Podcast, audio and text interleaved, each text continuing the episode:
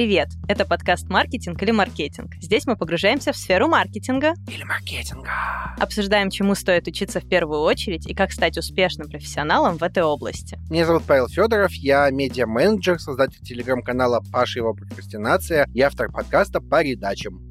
А я Мария Спасская, руководитель направления маркетинга в контур-школе, где мы учим новым профессиям и навыкам. Мы недавно говорили о софт-скиллах, и в том выпуске несколько раз упоминали хард-скиллы. Мы говорили, что они могут обеспечить вас работой, даже если софты проседают. А еще обсуждали, что их легче развивать. Но что вообще такое хард-скиллы? Какие из них больше всего нужны маркетологу? И почему не всем маркетологам нужны одни и те же навыки? Будем обсуждать сегодня. Это подкаст Центра онлайн-образования «Контур-школа». И если вы хотите освоить освоить новую профессию или развить свои профессиональные навыки, так называемые хард-скиллы, приходите учиться к нам.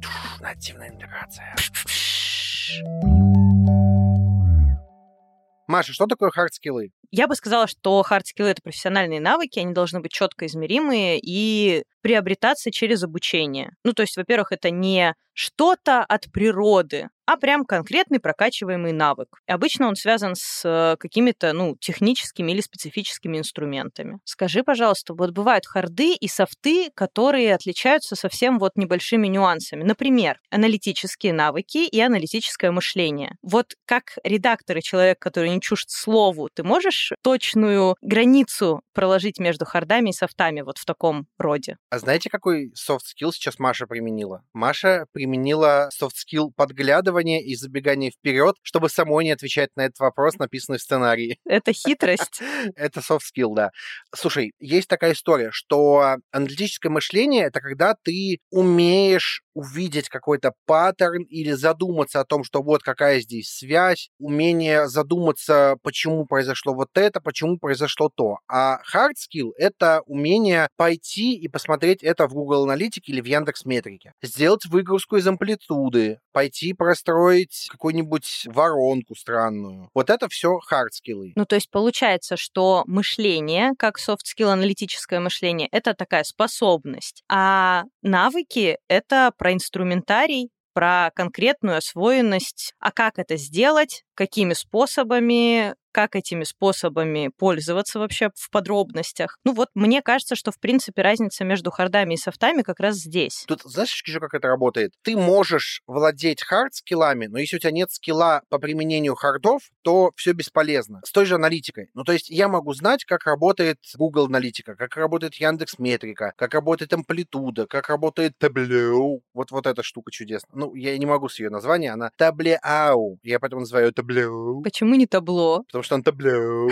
То есть вот у меня был э, редактор, который говорил, Паша, как мне качать аналитику себе? Вот я начал проходить курс по Google аналитике. Я такой, чувак, тебе не это надо качать. Тебе не нужно качать курс по Google аналитике. У тебя есть аналитик для того, чтобы это выгрузить. А вот поставить аналитику нормальную задачу, это то, что тебе нужно. То есть увидеть взаимосвязь. Вот мы сейчас запускаем продукт на работе, и мне нужно посчитать, где там деньги для компании. И я смотрю, понимаю, что есть прямые продажи на прямые конверсии. Да, это оно. Но вообще-то я смотрю и понимаю, что у меня там будут еще опосредованные продажи на сторону партнеров, которые тоже неплохо было бы посчитать, потому что мы напрямую не зарабатываем деньги этим, но мы даем деньги партнерам, и партнерам выгоднее работать с нами. А еще мы вообще вообще-то можем привлекать новых партнеров, а это тоже деньги для нашего бизнеса. И вот это тоже надо уметь посчитать. И вот мы сейчас с аналитиком будем разбираться, как нам все это дело считать. У него есть хард-скиллы, чтобы все это посчитать, а у меня софты в виде аналитического мышления, чтобы придумать... Э... Микс. Ну, слушай, то, о чем ты говоришь, это, конечно, хорошее приземление софтов на конкретные задачи рабочие, но по факту у тебя же еще и хард-скилл работы с выгрузками, которые тебе готовит аналитик, аналитик тоже прокачивается. Да, да, да, само собой. То есть вот эта вот работа с выгрузкой, это же тоже hard skill, который ты качаешь. Ну это... да, то есть смотри, тебе аналитик выгружает таблицу такой, ё-моё, мама звонит, что мне тут делать, я вообще не понимаю. А потом ты берешь аналитика под ручку, и он тебе показывает, куда смотреть, что тут, за что отвечает. Это уже хардовая история. Ладно, слушай, давай тогда углубимся про маркетолога. Какие хард-скиллы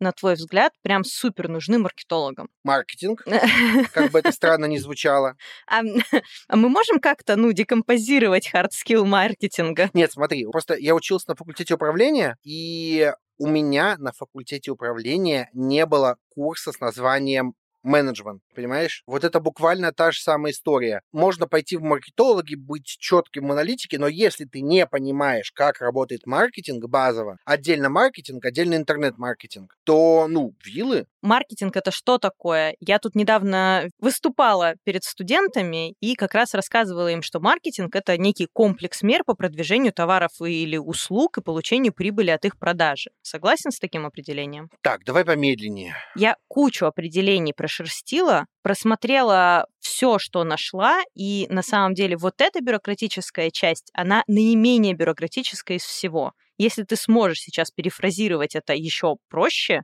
то я думаю, что наши слушатели будут тебе супер благодарны. Оно мне надо. Ты говоришь про то, что, типа, для маркетолога важный skill — это знать про маркетинг, знать, что такое маркетинг. Ну, соответственно... Знать базовые каналы привлечения, базовые каналы продвижения. Ну, ты правильно дала характеристику, это то, чему обычно учат в онлайн-школах. Ну, правда, потому что это вещи, которым э, проще обучить. Ты в конце можешь сделать срез знаний в виде теста. Нас в университетах в основном учат хардам все равно. Ну, потому что хардам проще всего учить, это правда. Окей, а то, знаешь, мы можем сейчас опять уйти в то, копирайтинг является частью маркетинга или маркетинг является частью Маркетинг копирайтинга. является частью копирайтинга, пиар является частью маркетинга. Тут Не верьте чётко, всё ему, не верьте, он врет. Смотри, хардом может быть реклама, причем реклама в двух ипостасях. Интернет-реклама И как классическая. конкретный способ продвижения. И реклама с точки зрения рекламы. Не так, что ты пошел там разместил на баннере, а в смысле, как реклама работает, что тут должно быть. А еще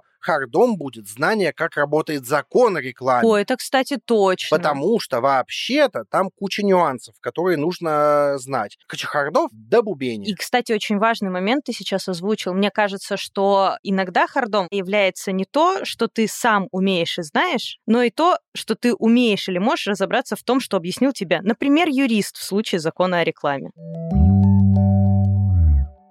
Маша, ну вообще-то, вообще-то, маркетологи бывают разные. Черные, белые, красные. Но всем одинаково хочется? А на KPI заморочиться. Согласна. И у каждого, кажется, свой набор скиллов будет.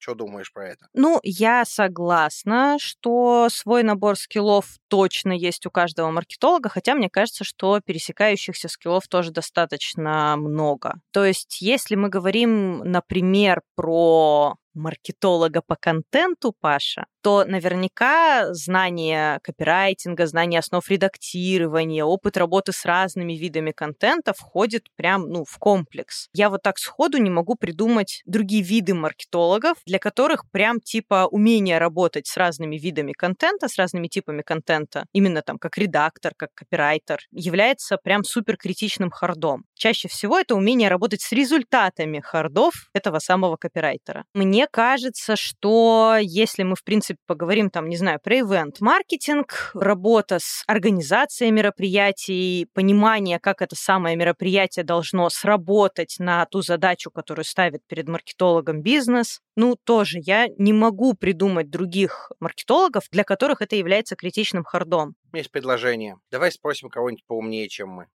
У тебя всегда это предложение. Ну, работает же, работает. Согласна. Ну, слушай, я бы тогда предложила примерно следующее. У нас есть э, классический маркетинг и есть диджитал-маркетинг. Кажется, что мы можем, ну, вот так, там, плюс-минус как-то так поделить маркетологов по вот этой вот водораздельной полосе. И для того, чтобы определить, какие харды нужны разным маркетологам, мы пригласили двух гостей, и про диджитал мы поговорим с Дмитрием Фроловым, президентом и основателем Ассоциации развития диджитал-агентств «Орда», а про продуктовых маркетологов поговорим с Женей Крыловой, руководителем маркетингового направления веб-сервиса для бизнеса в «Контуре». Расскажи, пожалуйста, с чего состоит работа продуктового маркетолога? Вопрос на самом деле очень классный. Я, наверное, начала бы с того, что хочется вообще-то определить, а кто такой продуктовый маркетолог, потому что, по моим ощущениям, эта роль и ее функционал, она несколько новая для маркетинга в России. Это вот были истории лет 15 назад, когда все удивлялись, а кто же такой трейд-маркетолог. Это был какой-то непонятный зверь, и никто не знал, что с ним делать. И вот хочется все-таки определиться, кто это. Вот в моем понимании хочется сказать, сказать, что продуктовый маркетолог – это такая роль, которая отвечает за, первое, разработку, второе, вывод нового продукта на рынок, третье, за продвижение, ну и, собственно говоря, его сопровождение на протяжении вообще-то всего жизненного цикла. Хочу про разработку продукта поговорить. Насколько включенность продуктового маркетолога в разработку продукта ну, должна быть? Где границы? Чем занимается продуктовый менеджер, а чем продуктовый маркетолог? Понятно, что в некоторых задачах эти роли до степени смешения одинаковы, да, но по большому счету кажется, что продуктовый маркетолог это тот человек, который, во-первых, понимает рынок, видит там возможности, понимает с точки зрения сегментов и задач, которые есть у этих сегментов, там условно боли, проблемы и вот это все. И кажется, дальше он должен оценить потенциал. Вообще это надо этот продукт запускать-то на рынок, собственно, или не надо. И вот в этом случае это какой-то некий такой первый фильтр перед э, тем, когда продукт-менеджер начинает делать гораздо более широкий спектр работы, касаемый и разработки самого продукта, и вообще-то ресурсов, и вот это вот все. Вот, наверное, так. Ну, мне понятно, Паш, тебе. Мне показалось, что продукты делают то же самое. Я вот не до конца разобрался. Да, это до степени смешения иногда воспринимается, да, я абсолютно согласна, но давай на примере, может быть, какой-нибудь задачи. Если мы, например, запускаем какую-то новую фичу. Так. Об этой фиче первым может узнать маркетолог, например, из обратной связи от каналов продаж, либо от трендов на рынке, или, может быть, конкуренты сделали, а мы точно можем и надо, и это отраслевой стандарт, и без этого мы прожить не можем. Ну вот в таком каком-то контексте. И вот эту типа первичную информацию он уже приносит в продукта, и продукт уже начинает э, разбираться более глубоко в этих историях с точки зрения возможности реализации. Наверное, истории все начинаются дальше про ресурсы вообще-то, сколько нам надо времени на преданалитику, на аналитику, и вот дальше по этапам, которые касаются взаимодействия с разработкой. Или наоборот, продукт приносит продуктовому маркетологу какую-то фичу, которая кажется да. логичной для запуска, и продуктовый маркетолог удаляется, ну, типа, приземлять это, а можем ли мы ее продвинуть? А есть ли у нас вообще, в принципе... Потенциал-то у нас есть, ну, типа, зачем нам это вообще все надо, да? Вот, то есть кажется, что вот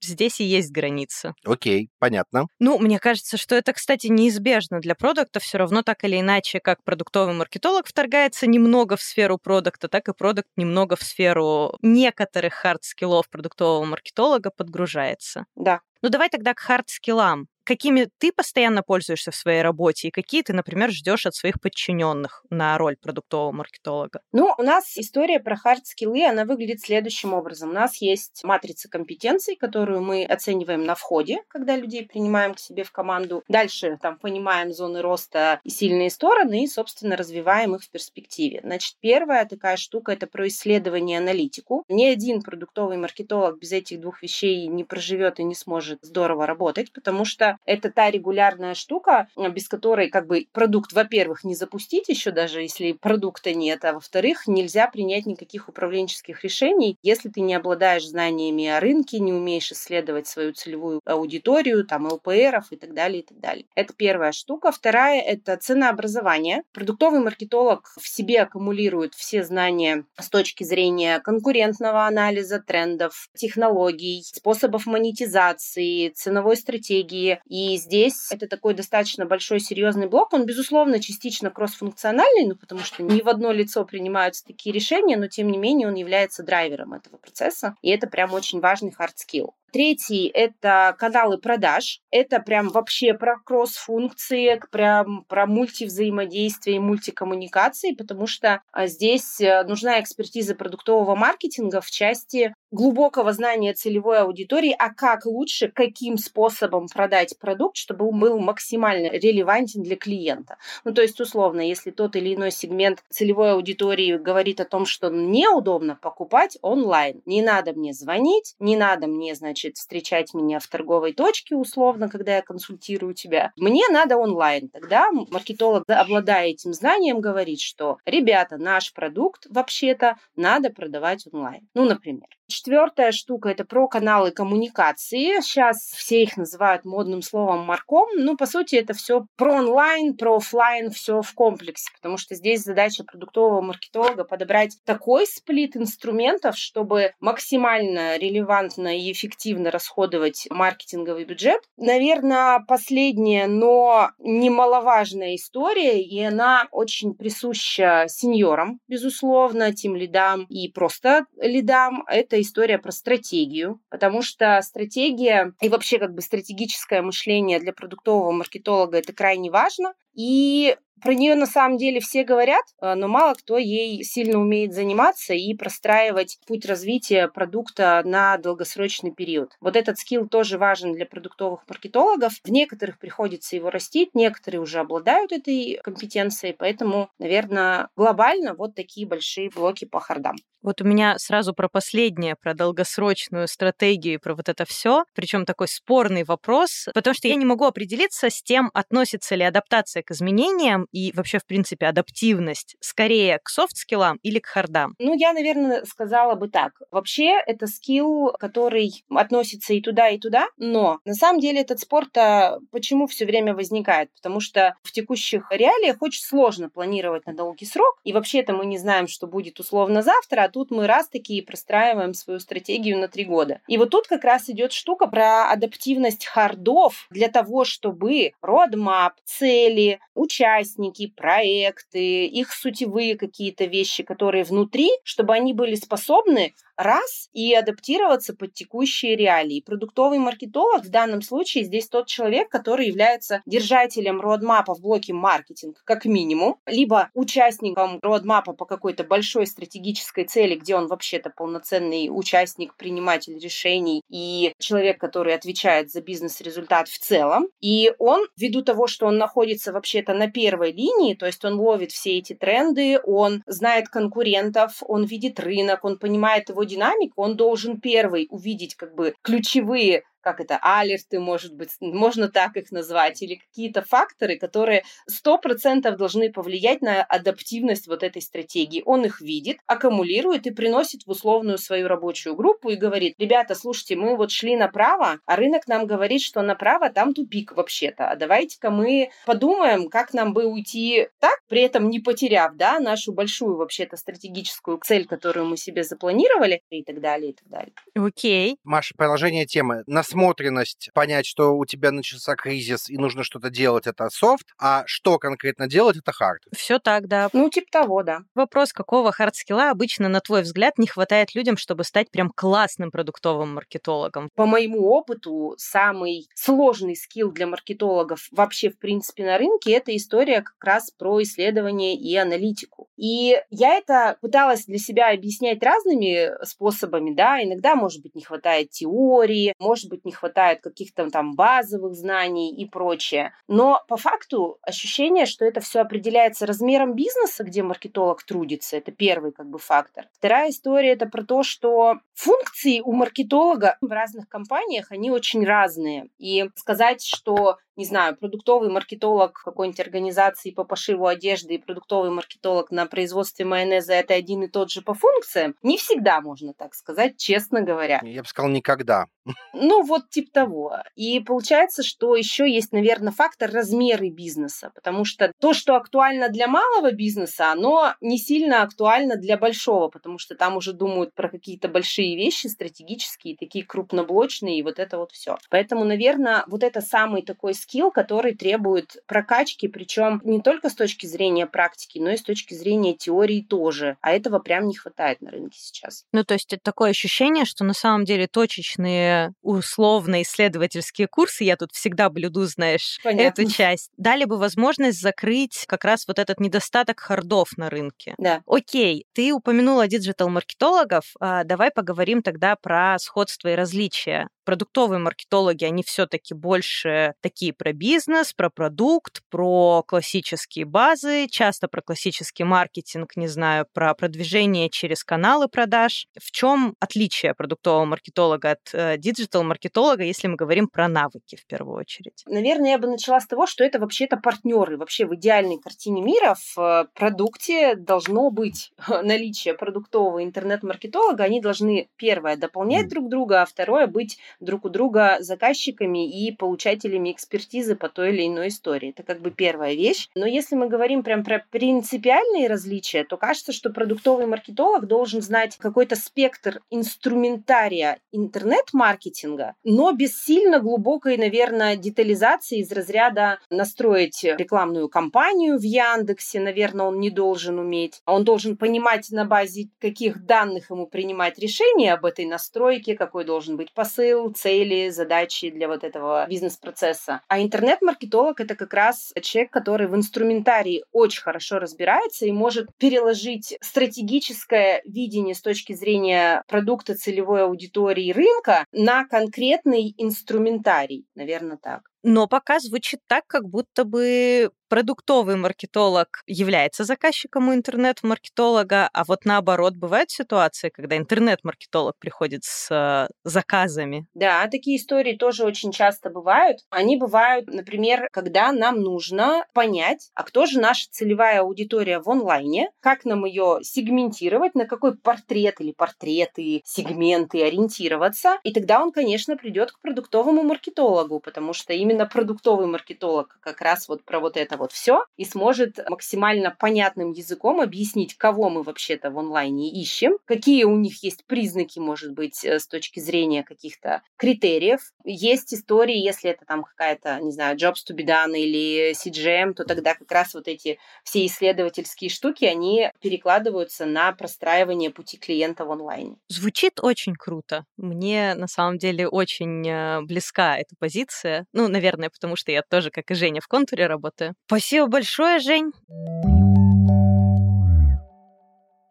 Привет, Дим, давай поговорим с тобой, из чего состоит работа диджитал-маркетолога, кто это такой, чем он занимается. Расскажи вообще немножечко про диджитал-маркетинг. Да, привет. С удовольствием расскажу, кто такой диджитал-маркетолог. Сейчас разберемся, что это за зверь такой волшебный. Для меня вообще на самом деле диджитал-маркетолог и интернет-маркетолог, ну, это как бы синонимы. То есть это такой человек уникальный, который разбирается в том, каким образом продвигать проект, продукт, бизнес, услуги, клиентов в интернете. Наверное, нужно подробнее расшифровать, что диджитал-маркетолог, он может заниматься различными направлениями, но в моем понимании это такой прекрасный универсал. Говорят, бывает и такое, но действительно, на самом деле, это очень востребовано сейчас и в бизнесе, и в агентствах, и везде-везде. Заниматься можно разными направлениями. Можно продвигать бизнес через контекстную рекламу, через SEO, через таргетированную рекламу, через социальные сети, через блогеров, э, через чаты. Ну, в общем, много-много разных направлений. И чем больше направлений, чем глубже интернет-маркетолог охватывает, чем лучше он там разбирается, ну, тем он, соответственно, круче. Но поскольку это диджитал, онлайн-маркетолог, то и каналы все онлайн. Да, да, конечно, речь про онлайн, но на самом деле сейчас настолько глубокая интеграция, что от офлайна полностью открещиваться тоже не приходится. И, ну, какой же диджитал-маркетолог не анализирует результаты своего продвижения? А если мы посредством онлайн-продвижения привели кого-то в офлайн магазин и этот кто-то там что-то купил, то мы об этом тоже должны узнать. И такие возможности предоставляет нам современные методы веб-аналитики. Страшного и сложного там на самом деле ничего нету, но офлайн конверсии тоже вполне себе можно фиксировать. Ну, еще есть такие интересные тоже форматы, которые всегда были офлайн. Например, это наружная реклама. Вот эти вот билборды, щиты, плакаты на стенах и так далее. Они сейчас тоже очень хорошими темпами оцифровываются. И через э, многие цифровые сервисы, ну, в том числе, например, через Яндекс, можно запускать э, рекламу на цифровых билбордах. Хотя, казалось бы, это всегда была наружная реклама офлайн, но сейчас это можно запускать э, тоже онлайн. Поэтому немножко такая интеграция с офлайном тоже есть, но в основном, да, речь про онлайн-каналы продвижения. Окей, поскольку у нас эпизод про хард-скиллы,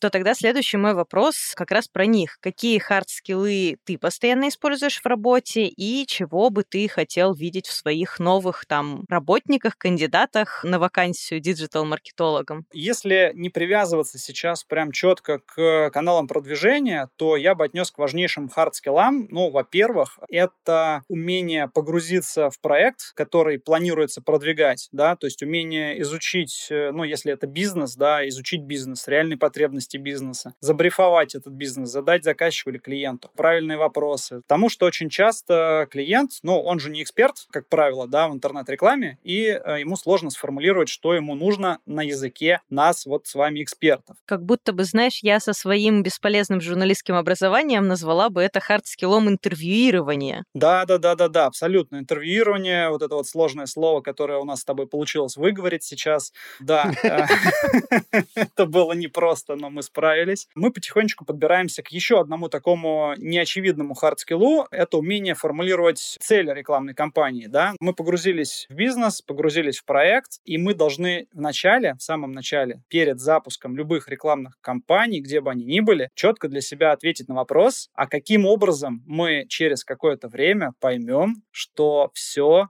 хорошо. Мы молодцы, у нас все получилось. Вот как мы это измерим? Потому что диджитал маркетинг, цифровой маркетинг, он славится тем, что можно все померить, все посчитать. Да? Давайте не будем об этом забывать и заранее подумаем, какие конкретно показатели и с помощью каких сервисов, с помощью каких систем аналитики мы будем измерять. Для того, чтобы не получилось так, что мы потратили бюджет, рекламу запустили, было весело, было хорошо, да, но что по итогу, э, ну, как бы непонятно, да, вот это тоже важный hard skill. Если говорить еще про hard skillы, очень важно понимать, что в целом реклама устроена довольно по похожему принципу. Здесь есть три такие как бы ступеньки. Первая ступенька, первый вопрос, который нужно себе задать, это кому мы будем показывать рекламу, с какой целью. То есть кто наша целевая аудитория, какие у нее потребности и вот это вот все. То есть важный hard skill — это умение понимать, кто целевая аудитория бизнеса, кто целевая аудитория, которая будет видеть нашу рекламу и как нам на нее воздействовать положительным образом. А второй момент, который очень важен в рекламе, это что именно мы будем говорить, показывать этой аудитории, то есть каким образом мы будем представлять наш продукт. Ну и третий, третий это, конечно, умение все проанализировать, про это мы поговорили. Ну вот это вот три такие ступеньки, наверное, основные, которые очень важно тоже прорабатывать. Ну то есть фактически исследование рынка, приземление этого исследования, понимание целевой аудитории, все на конкретные инструменты. И, кажется, я здесь услышала навык фактически копирайтинга, формулирование текста для решения задач бизнеса? Или я натягиваю? Нет, нет, нет, ты очень правильно натягиваешь на глобус. Э, Все верно. Тексты, они супер важны. Вот, э, например, мы когда к себе в команду ищем маркетологов, у нас даже в вакансии всегда фигурирует русский язык на 5 с плюс. Ну, диктант мы, конечно, не проводим, но мы очень внимательно смотрим на то, каким образом человек пишет там сопроводительное письмо, э, резюме там и так далее. И в тестовых заданиях у нас тоже такое есть. Я могу добавить еще, знаешь, лайфхак такой маленький, то, о чем на самом деле никто не говорит говорит, и все умалчивают. Вот мы сейчас поговорили про какие-то разные такие этапы, когда вот надо подобраться к запуску рекламной кампании. На самом деле почти никто не делает этого на практике. И это беда. Это беда, и про это нельзя забывать. Беда заключается в том, что маркетологи-отличники, прям те, которые хотят все сделать по уму, они берут и анализируют, например, целевую аудиторию, конкурентов, прям делают хорошие такие вот презентации, отчеты, какие-то таблицы, ну прям красота, все понятно, смотришь, и прям все ясно, кто твой клиент. А потом берут это, откладывают в стороночку и просто делают рекламу. То есть они делают ее точно так же, как до анализа целевой аудитории. Ну, потому что у человека есть привычка, как правило, да, каким образом делать объявления, какие там шаблоны текстов, еще что-то, ну, какие-то паттерны такие. И эта работа, она, ну, в общем, на смарк получается. И вот э, на самом деле очень круты сейчас те маркетологи, которые, казалось бы, банальная вещь, да, но ты сделал анализ целевой аудитории, ты не просто запускай рекламу и создавай объявления, и настраивай таргетинги, а ты все-таки сделай их под твой анализ. То есть, чтобы из твоего анализа целевой аудитории вытекали конкретные выводы, которые ты будешь использовать на следующем этапе. Вот эти выводы — это как раз связующее звено между вот этими ступеньками. Окей, скажи, пожалуйста, как тебе кажется, чем навыки продуктового маркетолога отличаются от навыков диджитал-маркетолога? В чем отличие? Да? Продуктовый маркетолог, в моем понимании, это тот, кто больше работает над продуктом и совершенствует совершенствует его метрики. Ну, то есть есть какой-то продукт, это широкое понятие, то есть это может быть какая-то услуга, это может быть какой-то товар, который продается, это может быть какой-то там ивент, спецпроект, э, фестиваль, все что угодно. Ну, в общем, это объект, который мы докручиваем для того, чтобы кому-то там показывать, продавать, привлекать э, и так далее. И в этом смысле, ну, продуктовый маркетолог, он больше про создание, разработку, улучшение, усовершенствование этого продукта, нежели чем про донесение его прекрасных ценностей до целевой аудитории всякими разными способами. Но хочется сказать, что здесь грань на самом деле, в общем-то, по-хорошему должна сильно размываться, и она потихонечку в реальности размывается, в том плане, что плох тот маркетолог, который слепо продвигает любой продукт, абсолютно не думая о том, что это за продукт, хорош ли он, нужен ли он, можно ли его улучшить. Просто продуктовый маркетолог в первую очередь, наверное, в моем понимании, думает об этом, а во вторую о том, каким образом этот продукт будет продвигаться. Потому что когда ты разрабатываешь продукт, нужно думать о том, как ты будешь его продвигать. Диджитал-маркетолог, он, конечно, в первую очередь думает о том, каким образом рассказать про этот продукт, э, сделать максимальный охват, сделать аудиторию лояльной, завоевать ее интерес, э, вызвать желание к покупке и так далее и тому подобное. Спасибо, Дим. Все, пока. Пока-пока. Маша, мой любимый этап. Ты будешь развлекаться? Да. В этот раз придумали идеальное развлечение. Идеальное. Я увидел, я заорал. Итак, Маша, твоя задача собрать гигачат маркетолога. А? Что? Итак, начинаем игру. У тебя есть 10 рублей. Наверное, конечно, 10 миллионов, ну ладно, 10 рублей у тебя есть. Ты можешь потратить этот бюджет на то, чтобы прокачать Егора Грыжу и сделать из него гигачад маркетолога. Есть прайс hard skills -ов. Итак, 2 рубля. Сегментирует целевую аудиторию как боженька. 2 рубля. Гениально проводит тесты. 2 рубля. Мастер воронок. При этом не только кофейных. 2 рубля. Гуру настройки рекламы. 2 рубля. Сенсей аналитики. 2 рубля. Гениально пишет тексты. Ему завидует сам ChatGPT, ну и я. 4 рубля шарит за SEO, потому что дорого, потому что постоянно умирает и ценен на вес золота. Маша, у тебя есть 10 рублей, твоя задача собрать на 10 рублей себе маркетолога. Мой первый выбор, я трачу 2 рубля на то, чтобы наш Егор Грыжа сегментировал целевую аудиторию как бог. Но все остальное мне хочется тоже, понимаешь? Как Ну, бы у меня прям думать. проблема. Так, еще 2 рубля трачу на то, чтобы он был сенсеем аналитики. Окей, у тебя осталось 6 рублей. 6 рублей это 3 по 2 или SEO за 4 и еще одна двоечка. Да. Ох, как плохо там. Ты же понимаешь, что мне сразу не понравится твой маркетолог, да? Ты же понимаешь это. Тебе всегда не нравятся маркетологи.